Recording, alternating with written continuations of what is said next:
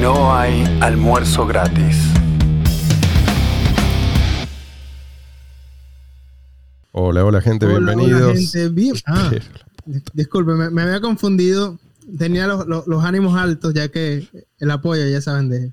Sí, sí, sí. Igual, Luis, yo soy un hombre con mucha paciencia, mucha, ¿eh? Pero incluso a mí se me acaba la paciencia. ¿Está? Déjalo ser por un día. Bueno, a ver, dejémoslo ser. A ver, ¿qué ibas a hacer, Luis? Dale, ¿Ah?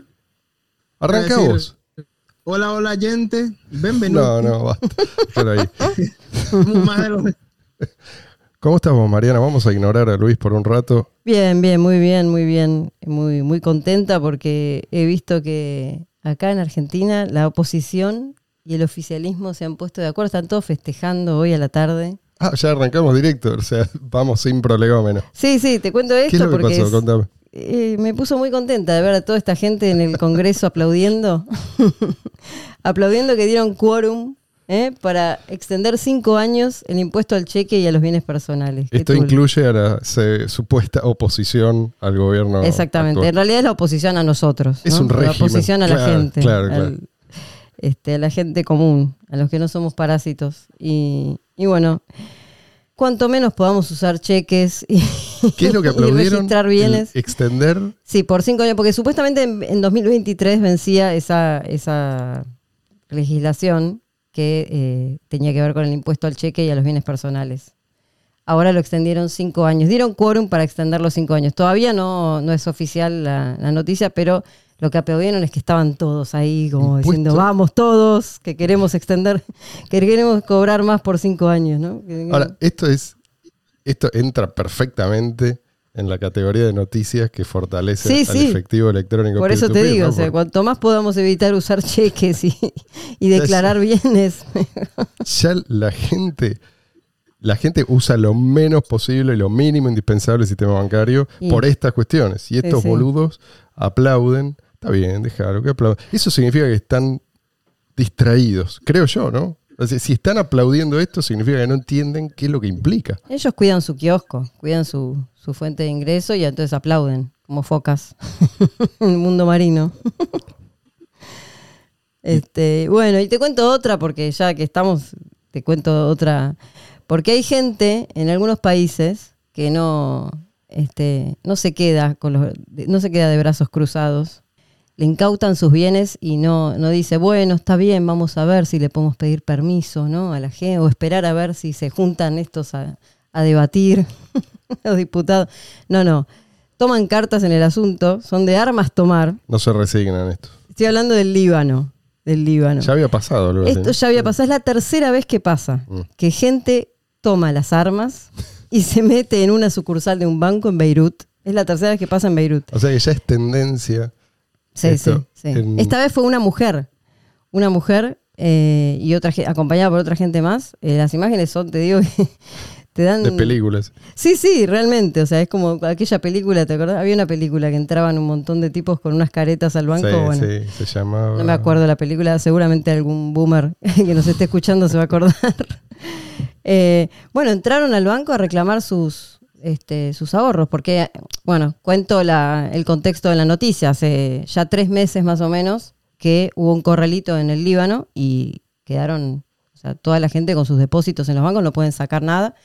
Y, y bueno, en algunos, en algunos casos hay gente que dice, no, no, no, no, señores, lo mío es mío.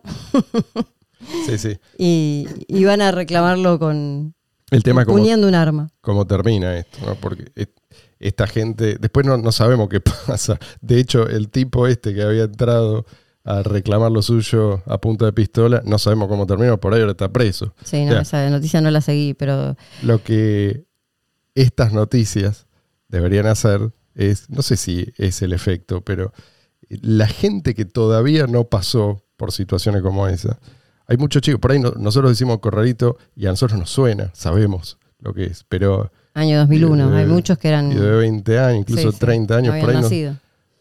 O eran sa- lo sabe porque se lo contaron. Pero vos imaginate, vos confías en un sistema bancario, todo tu dinero está ahí, o buena parte de, de tus ahorros, y de un día para el otro te dicen, señor, esto nunca fue suyo, pero digamos ahora ni siquiera te lo vamos a... No puedes acceder. No podés acceder a tu dinero eh, y no vas a poder acceder nunca. Una vez que te dicen eso, es obvio que se viene la corrida y se cierran las puertas. Bueno, acá lo que pasó es que le dieron a la gente menos de la mitad de lo que tenía, porque te acuerdas que especificaron Ah, los ahorros y, y bueno, en ese momento era uno a uno, después pasó a ser dos a uno. De la noche a la mañana perdiste la mitad de lo que tenías.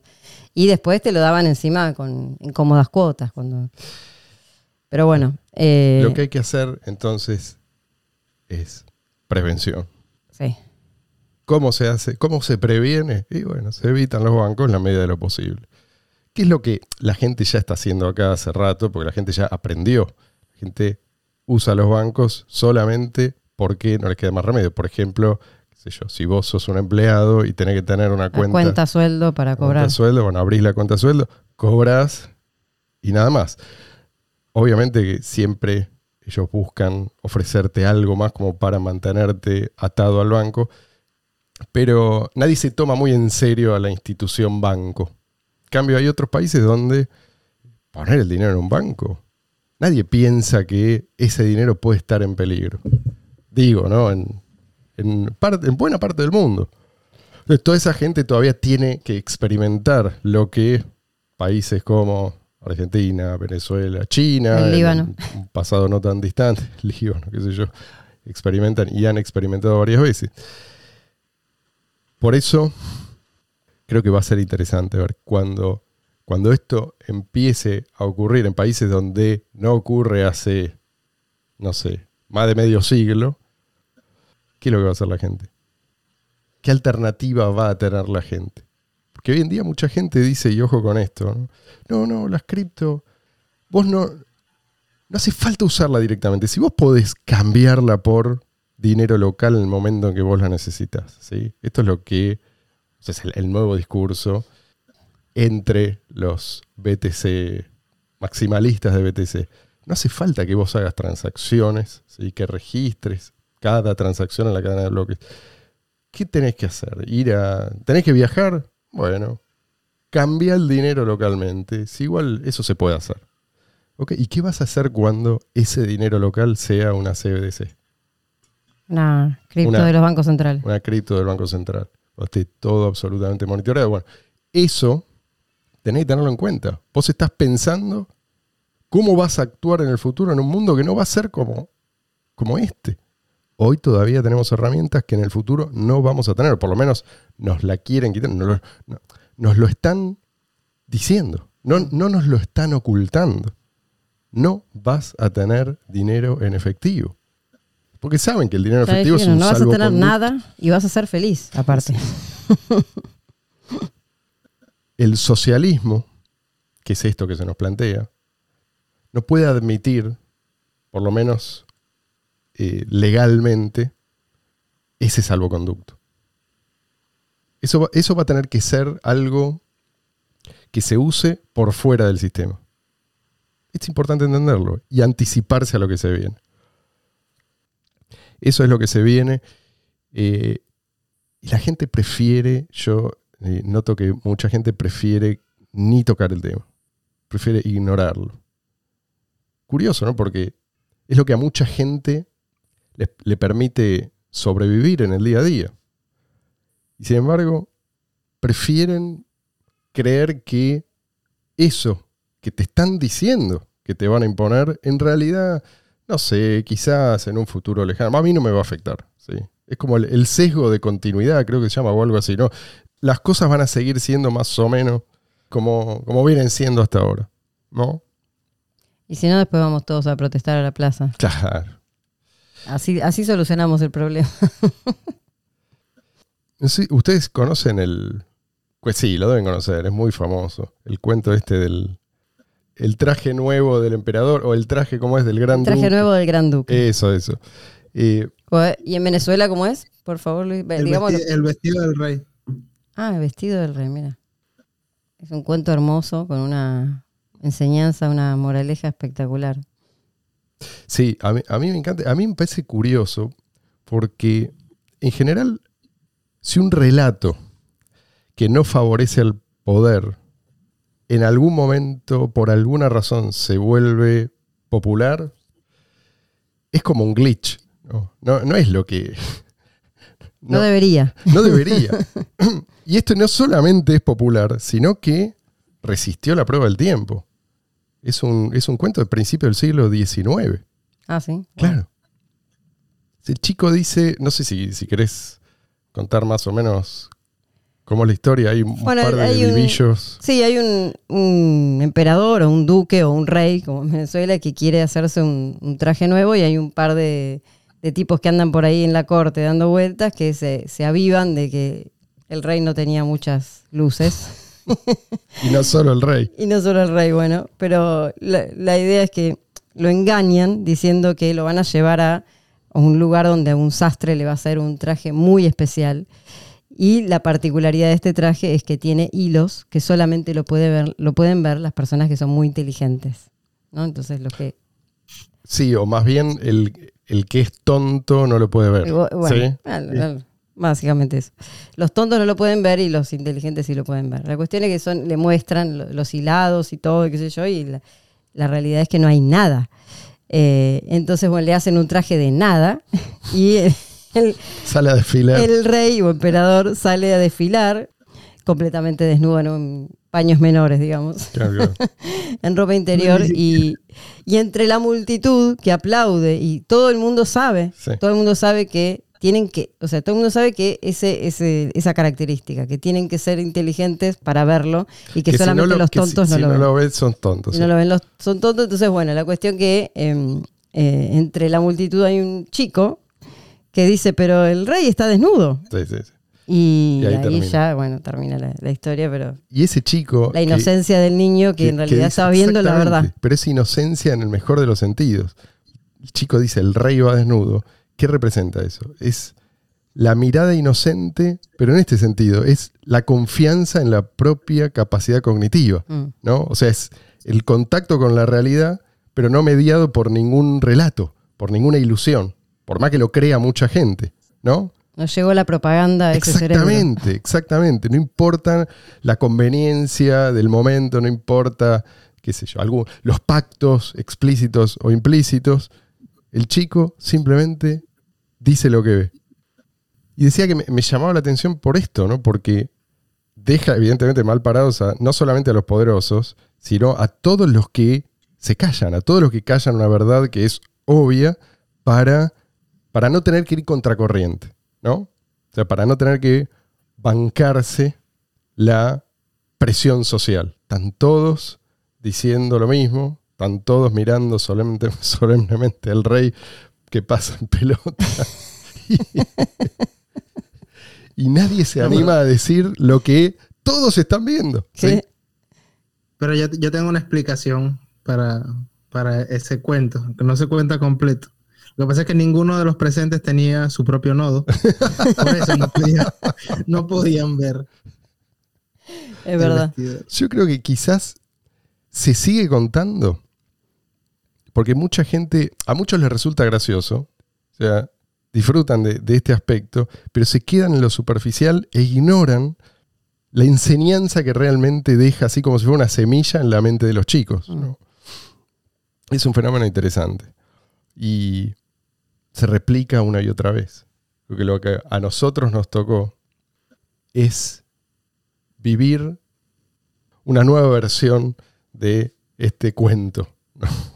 Yo tengo la sensación a veces que estoy viviendo una, una ficción. Me cuesta creer cómo tanta gente es capaz de callar con tal de ir con la corriente. La cantidad de gente que considera que la escalabilidad es algo, ah, es algo opcional. ¿sí? O sea, sí, es un, es un problema, te dicen, reconozco que es un problema, tenemos que trabajar duro, duro para tratar de eso, pero es algo que podemos patear para adelante y ir viendo, ¿viste? Seguir debatiendo. probando, seguir debatiendo. Los debates es lo más importante en este. Nada de pasar a la acción. La gente dice esto, te puedes decir lo que quieras. La realidad es que la moneda, si no escala, muere. Y esto no es, no, no se aplica solamente a, la- a las cripto. La moneda, por definición, es escalable simplemente porque, a ver, es, yo te diría que moneda no escalable es una contradicción en los propios términos. Sí. Porque la moneda se alimenta del efecto de red. Tiene que ser ampliamente adoptada. Si no, no es moneda. Entra en la propia definición de moneda, esto de la amplia adopción. Y si no, tiende a desmonetizarse. Si vos tenés alternativas que sí son escalables, que esto es lo que pasó con el oro. Vos podés tener una moneda que no escala muy bien, digamos, siempre y cuando no tengas competencia. Pero en el momento que aparece la competencia, aunque no se, esté muy lejos de ser moneda ideal, la gente va a migrar a la mejor moneda. ¿sí? Y mejor moneda es, sabemos, todas estas cualidades. Pero si vos podés tener todas esas cualidades y no es escalable, no te sirve para nada. ¿sí? Lo llamativo es que para la escalabilidad de Bitcoin se ve con buenos ojos desde bueno, la irrupción de Blockstream, se ve con buenos ojos todo menos la solución que propuso Satoshi Nakamoto. Satoshi sabía perfectamente que no, no se podía limitar artificialmente la capacidad on-chain dentro de la cadena de bloques, porque eso era letal para, para el proyecto. Lo explicó, dio detalles, nos dejó una hoja de ruta. Y sin embargo, esta gente, la que hoy, o la que se adueñó del, repositorio de, de BTC, lo ignora. Lo ignora por completo. Ignora lo más importante. Es como, para mí, es algo parecido a estar en un manicomio. Es estar rodeado de internos en un manicomio. Pero ni siquiera por el manicomio, en general cada uno tiene su mambo. Acá todos están diciendo exactamente lo mismo. ¿no? Pero esto tiene una explicación. O sea, no es que simplemente ah, este- esta salida fácil de "Ah, están todos locos. No, esto tiene una explicación. En su momento, yo creo que muchos, demasiados, tomaron una decisión. Pero vamos a, ¿qué, qué es lo que se nos está ofreciendo ahora? Se nos ofrece un aumento del precio en el corto plazo. ¿Te acordás? No sé si vos por ahí, Maren, te acordás. Adam Back. Sí, sí. Bueno, Adam Back en, algún- en un momento posteó un gráfico de un cohete. ¿Sí? Apelando a los más bajos instintos de los inversores novatos. Si ustedes quieren ¿sí? despegar e ir a la luna, confíen en mí. Adam Back, fundador de Blockstream. Y algo así, no, No me acuerdo bien cómo era, un meme. Tipo que al barato. principio había desestimado, Sí, ¿no? sí. O sea, que Bitcoin no, no- Nunca le hizo caso. no iba a funcionar, era un proyecto que ya había, que estaba mal parido, que no, no- no tenía importancia. ni bolilla le dio durante años, varios años. Y después vino a arreglarlo, entre comillas. A traer la solución. Sí, sí. Entonces, este tipo ofreció eso y muchos aceptaron esta especie de pacto con el diablo, ¿no? El diablo te da lo que vos querés. Tuvieron ese, ese salto en el precio. Pero ¿cuál fue el costo? El costo fue la destrucción del proyecto en el largo plazo. O sea, vos querés ir a la luna, anda a la luna. Y la sensación es, esto, esto es fantástico, lo único que tuve que hacer es firmar acá. Bueno, ahora creo que estamos empezando a ver, muchos están empezando a darse cuenta de que no, no era tan fácil. ¿sí? Y las consecuencias están a la vista. Yo en ese momento entendí perfectamente lo que estaba pasando. Era, ah, no fui el único que lo entendió. Yo creo que lo entendieron casi todos. El tema es que muchos callaron. Yo tenía dos opciones. Era seguir la corriente en ese momento. Estoy hablando de, no sé, 2014. 14, ponele. 15. Sí, sí. O seguir mi conciencia. Yo te juro que en ese momento rogaba que me convencieran de que ellos tenían razón. Porque obviamente prefería que fuera un camino cuesta abajo, despejado, tranqui. Yo realmente, no es que yo me opongo a esto porque me causa placer. Todo lo contrario. Y por eso es que busqué activamente en su momento el debate y debate, debatir yo o debates eh, de otras personas. Y, me- y- pasé mucho tiempo examinando argumentos. Me parecía disparatado, ¿sí? instintivamente, pero dije, no, no, pero vamos a ver, vamos a darle una oportunidad. Hay mucha gente diciendo esto. Bueno, resulta que mucha gente lo estaba diciendo porque mucha gente estaba repitiendo lo que unos pocos decían. Tenía entonces la opción de callarme. De callarme y secretamente, ¿no? quizás esperar que otros hicieran lo que, El trabajo duro de claro, lo que yo entendía que había que hacer. la verdad. ¿no? O sea, que alguien dijera, no, no, para, para, esto es una estupidez, esto es un delirio, a pesar de el rechazo, ¿sí? Porque en ese momento, Bueno, es que los que empezaron a hablar, eh, después en, en cierto momento en Bitcoin Talk ya no se podía hablar más del tema, había palabras clave que te saltaban y te eliminaban directamente los comentarios o el hilo completo. Sí. y después ya directamente te, te baneaban, digamos, del foro, o sea que básicamente los que hablaban corrían ese riesgo, bueno, hab- había un montón que se la bancaron y se fueron a hacer otro foro. O sea, lugar donde se pueda decir la verdad, donde se pueda plantear, no solo decir la verdad, sino hacer preguntas. Porque básicamente, y Sí, nosotros hicimos acá, a- aquella vez con Leandro, una prueba, ¿te acordás? Que hizo una pregunta en un, en un subreddit, no me acuerdo dónde fue, y la pregunta en, misma... Rbitcoin. ¿Eh? En R-Bitcoin creo que, creo que era. Sí, sí, una pregunta sí, era- inocente. Era, era en, el, mo- en el momento en que los, las tarifas estaban por 50, 70 dólares por ahí de promedio. Entonces él preguntó, che, eh, hice una transacción y no se me confirma, llevo, no sé, cinco días y sigue sin confirmarse, ¿qué hago? Automáticamente quedó como shadow, shadow baneado, ¿no? Sí, o sea, sí, sí. nadie Comentario. podía ver lo que él escribía salvo él. O sea que en, es- en esos momentos hablar o hacer preguntas o cuestionar tenía su precio.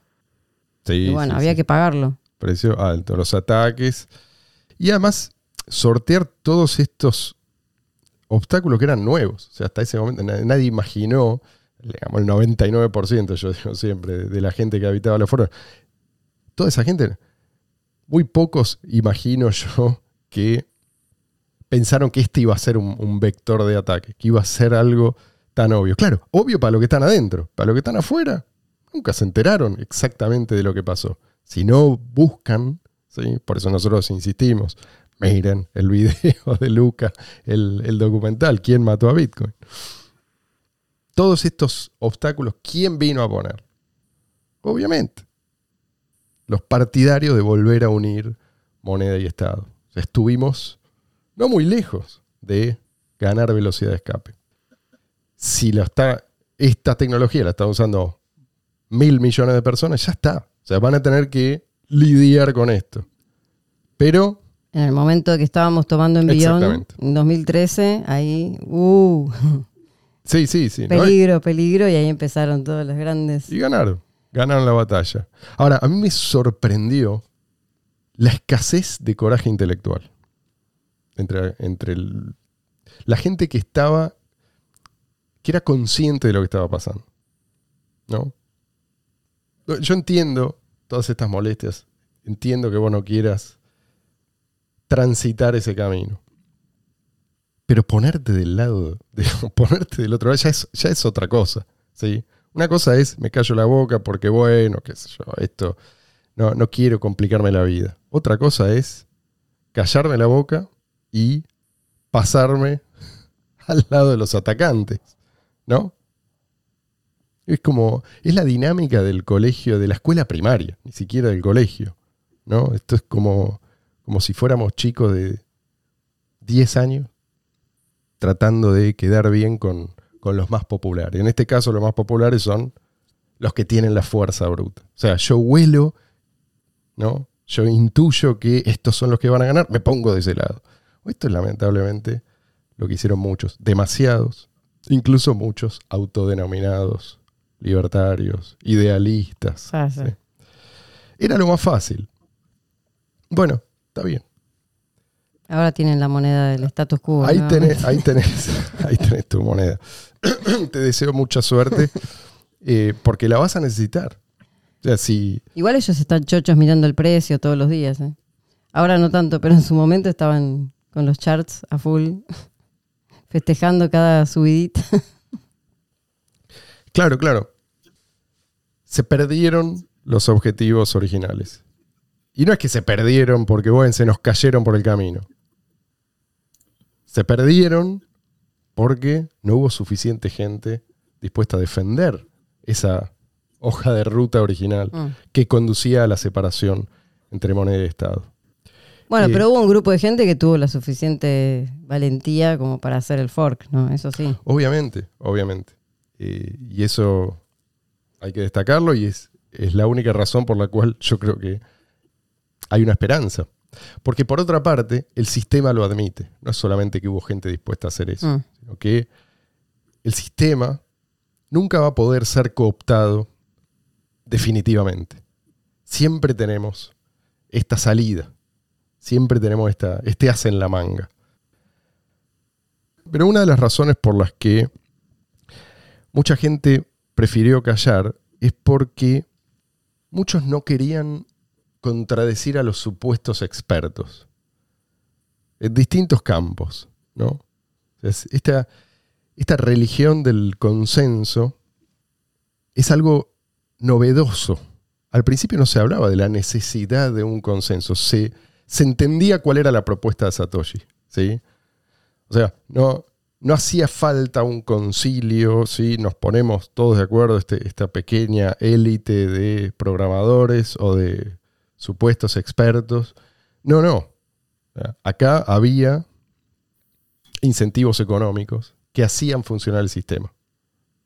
Y los mineros no iban a aceptar, ¿no? Esta, esta la, en teoría, los mineros no iban a aceptar algo que los perjudicara. Yo creo que esto sigue siendo válido. Pero digamos que cuando se hablaba de consenso se referían a eso, al consenso descentralizado. No al consenso de los tres payasos que controlan transitoriamente un repositorio. Pero eso cambió. Entonces el consenso pasó a ser lo más importante y pasó a significar otra cosa. El silencio. Sí, sí, el silencio de todos menos Sí.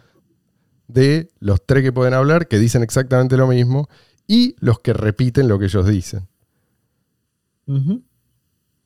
Y estos, los, los que tienen poder de decisión desde la invasión de Blockstream, los que generan este consenso, son los mismos que se rehusan a darle importancia a las inconsistencias económicas de BTC. Cuando viste que vos hablas con cualquiera y decís, che, pero ¿cómo, ¿cómo van a hacer? En el futuro, ¿de qué van a vivir los mineros? Lo que nosotros siempre preguntamos, ¿qué es lo que te dicen? Nada, por lo menos, nada racional. ¿Por qué? Bueno, porque eso es lo que surge de ese, de ese núcleo duro. ¿sí? Después vemos, después buscamos una solución a otra Exacto. solución al problema. No hay, no hay solución. Y ese es el consenso, o sea, no se habla del tema. Se va a debatir, eso seguro. Van a ser muchos debates. ¿Sabes? ¿Sabes que parte de lo contradictorio es que el sistema originalmente asumía que no podía haber un consenso, de- salvo fiable, pues, salvo el que conseguía la minería, pues, que era lo que resolvía el, el problema de los generales bizantinos. Exacto. Sin embargo, la narrativa de, de consenso que se maneja hoy en Bitcoin BTC es el consenso de los que ejecutan por hobby un software que es totalmente pasivo, que cambian a, que cambia a placer un grupo que tiene un repositorio, que es quien decide qué es lo que dice o no dice ese software. O sea, el consenso de gente pasiva que simplemente ejecuta y que no tiene poder de hash para tomar decisiones. Exacto. Por eso, el, con- el- el consenso en realidad no es de ellos. Ellos simplemente, Se, se sienten importantes porque sí, participan de un séquito, no sé. Exactamente. no sé cómo Sí, sí, sí. describir. Están Sí. dentro de la corte de un rey, pero el rey es como absolutista, por decirlo de alguna forma. Y encima a eso lo llaman descentralización. Cuantos más nodos, mejor. Esto- Claro, claro, sí, sí. Sí, Bueno, esto ya sabemos que no tiene ningún sentido, pero es el consenso. Entonces, Claro. si vos vas en contra del consenso, eh, quedas silenciado, automáticamente eyectado de esos, esos círculos. Sí, Luis. Sí, no, bueno, eso. Que es más descentralizado porque tienen más nodos que no participan del consenso bizantino. O sea que, desde mi punto de vista, es, es narrativo. Totalmente. Solamente narrativo web. Absolutamente. Y parte de la narrativa es esto de que lo más importante es que ahí va el dinero institucional, ¿no? O sea, que esto de que el mercado ya habló, que el debate está oprimido, ¿no? Y Y sí, Marcelo. Es, es gracioso porque al principio, o sea, yo recuerdo que 2013, 2014, se decía, oye, Bitcoin es algo importante porque no necesita del respaldo de un gobierno, de una institución, de una Claro. corporación, de una empresa. Y hoy es totalmente lo contrario. Es lo Bitcoin es contrario. importante. Mi- mira lo que tuitea Michael Saylor, mira lo que tuitea Tal este cual. otro que... Tal cual, es el consenso de los mismos de siempre. Son exchanges, son emisores de tarjeta de crédito, son gobiernos, son corporaciones paraestatales, son billonarios aburridos, bill- muchas veces eh, billonarios conectados con el poder.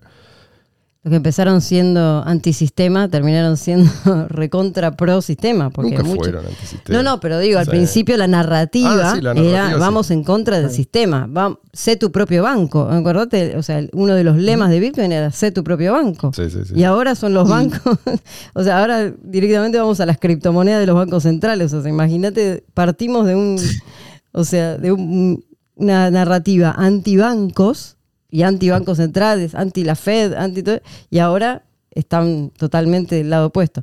Obviamente que hay muchos que digamos, pasan de un lado a otro, digamos, como cambian de A zapatilla. Sí, Sí. sí, obvio.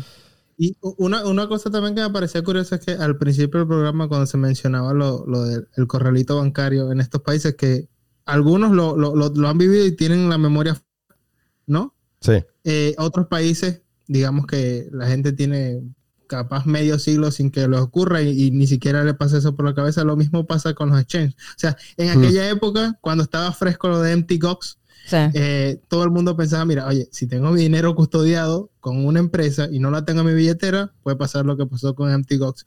Hoy, yo diría que la mayoría de muchos de los que promueven criptomonedas lo que te dicen es que te abras una cuenta en Binance, que utilices Tether, Sí. que eh, es básicamente lo mismo. Entonces, cuando venga el próximo desplome, se van a encontrar con lo mismo de, de estos países Sí, sí. que van a descubrir de repente que también les podía pasar a ellos.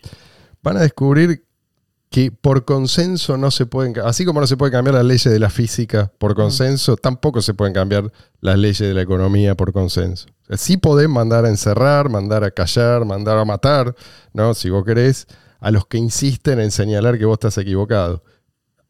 Pero la realidad va a seguir funcionando independientemente de tus deseos, ¿no? Y estos tipos están están equivocados, están fatalmente equivocados. Digo, los que, no digo, los del núcleo duro del consenso, ya sabemos, esto es lo que ellos quieren, pero digo, me refiero a los que se unen a este consenso porque creen que esto los va a beneficiar. Lo que te dicen en definitiva es, y es muy parecido a, a lo que sostienen esos que dicen que el dinero es, en definitiva, el producto de un acuerdo. O sea, que es independiente de las cualidades monetarias de- del medio que vos usás. El dinero es lo que se nos canta que sea. Si, si el gobierno decide, o el consenso, ¿no? Si, si este, los expertos deciden que las bananas pueden ser dinero, entonces todo el mundo estaría usando. No tiene que ver con los, los atributos propios de ese, ese medio de intercambio. Y así como terminamos con el dinero fiat, ¿no? Si lo único que importa es el consenso de lo mismo de siempre, porque en, en- en su esquema los mineros son los malos, ¿no? No, no, es, no son los garantes de la solución a este problema, viejo problema de los generales bizantinos, como decía Luis, sino que son una amenaza. ¿Por qué no proof of stake? ¿No? ¿Por qué no prueba de participación en lugar de prueba de trabajo? ¿Por qué no inflación creciente el día de mañana, que es algo que ya propusieron Ya, sí, sí. para BTC? ¿Por qué no transacciones reversibles, que es algo que también propusieron e implementaron um, digamos, con límites, pero hay que hacerlo activamente. O sea, no- ya no es por defecto irreversible el caso de BTC. ¿Por qué no el día de mañana cuentas confiscables? O sea, ¿me entendés que arrancás por este... ¿Por qué no transparencia total? Por lo menos para el usuario común, pero no para los... el, el grupo de los que consensúan, ¿no? Hay varios white papers, el otro día me estuve fijando white papers de gubernamentales que especifican lo, que pretenden de las CBDCs. No están todavía funcionando, pero esto es lo que quieren. Esto es lo que quieren. Le- Les leo los puntos más importantes. Fecha de caducidad del dinero. O sea, vos tenés tu dinero, pero si el gobierno quiere, te pone un- una fecha de vencimiento para ese. Lo tenés que usar ¿sí? o lo perdés. Eso es una. Ah, qué lindo. ¿eh? Otro punto, tipos de interés negativos sobre el ahorro ¿eh? para forzarte a consumir. Y esto es Mm, no, Claro. Ni siquiera hace falta que lo deposites, ¿sí? Como es ahora que hubo casos de, de tipos de interés negativos. Ahora, esto lo pueden hacer con el dinero, entre comillas, en tu bolsillo. Si vos lo único, la única alternativa que te dejan es el CBDC, bueno, más vale apurate a consumir, porque si no, se te va, no solamente se te va depreciando porque esto es inflacionario, sino que nominalmente cada vez vas a tener menos, ¿sí? menos cantidad de, de unidades. ¿Se entiende, no? Otro punto, programabilidad. ¿Para qué?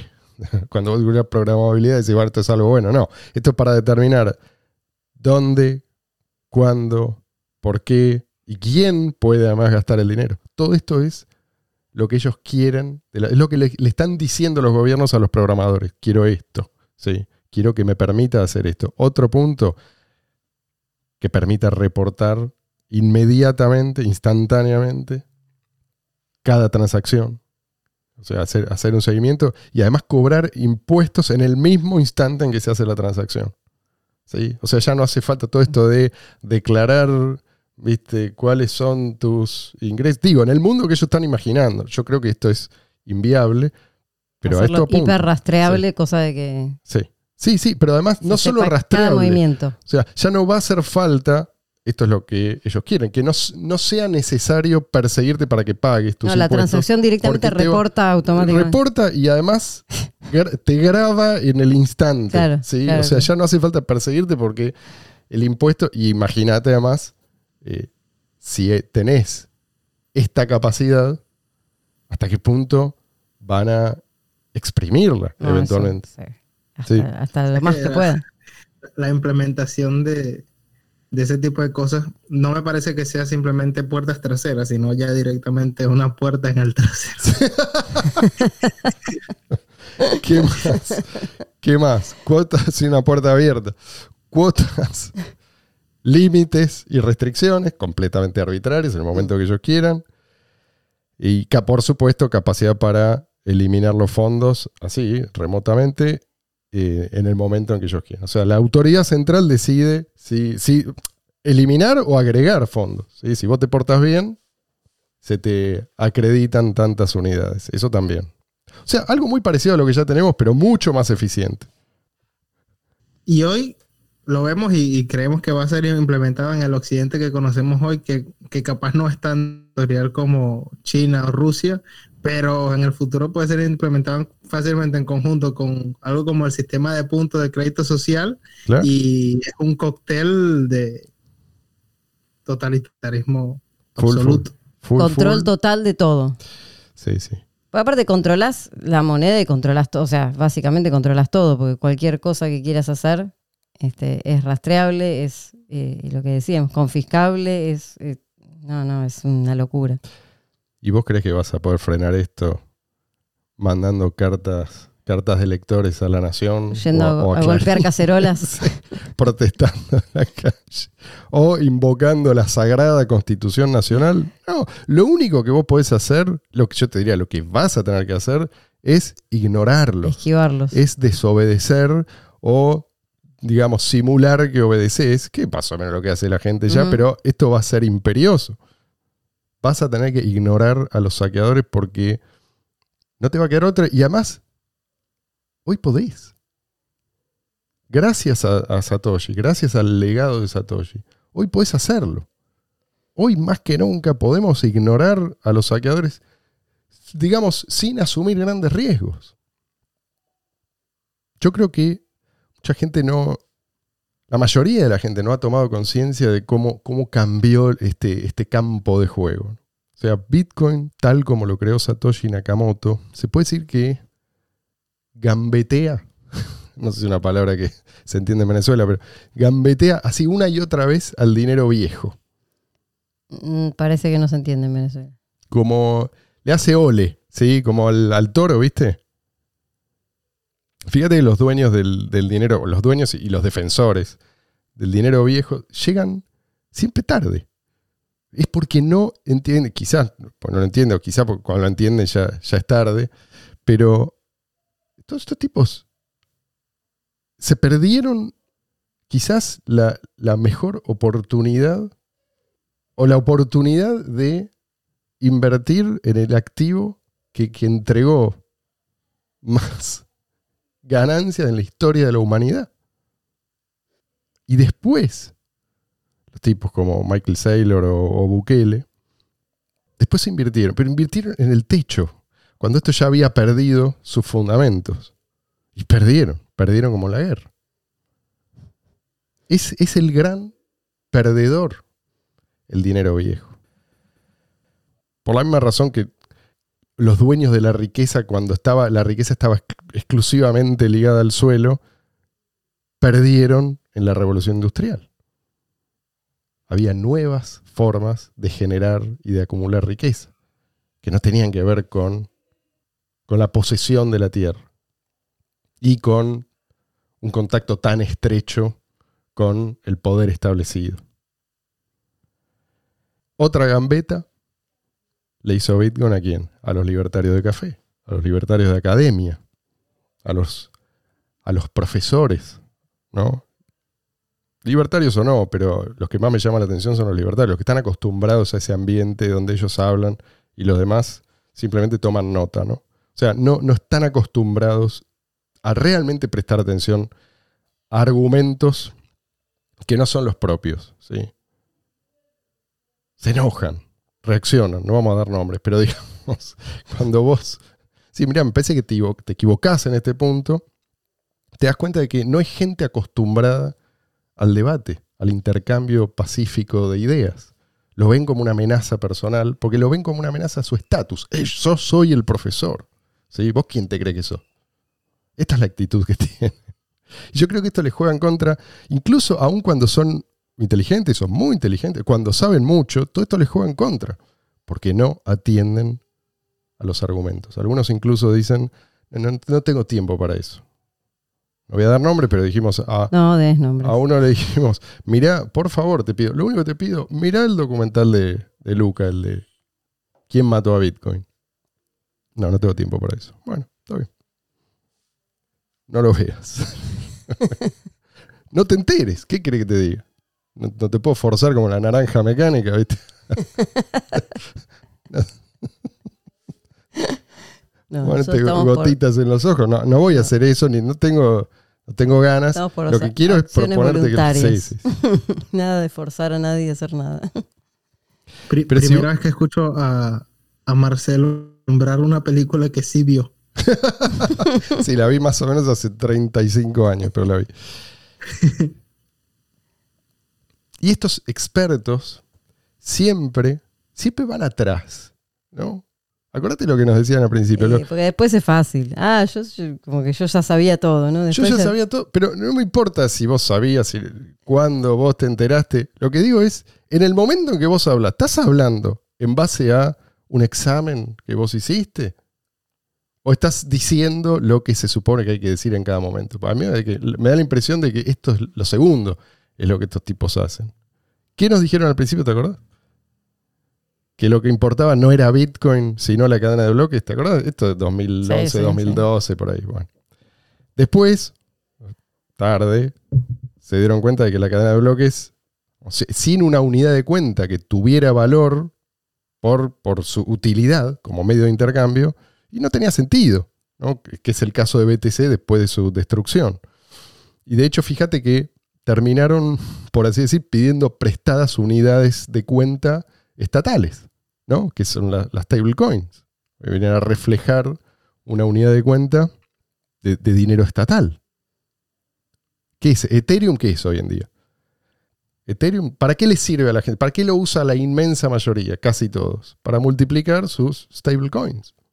Es eso. ¿sí? sea, se habla de, es cierto, el potencial de los contratos inteligentes, pero la gente lo usa para eso. Entonces ahora se quedaron sin nada estos expertos que te decían que no, lo importante es la cadena de bloques. Se están dando cuenta de lo que nosotros venimos divirtiendo hace cuánto, hace más de una década. La cadena de bloques así en abstracto, sin una unidad de cuenta ampliamente utilizada, no sirve. Uno de los que hace poco pareciera haberse dado cuenta de esto es Mark Cuban, el inversor. Este, Ah, ¿sí? Sí, sí.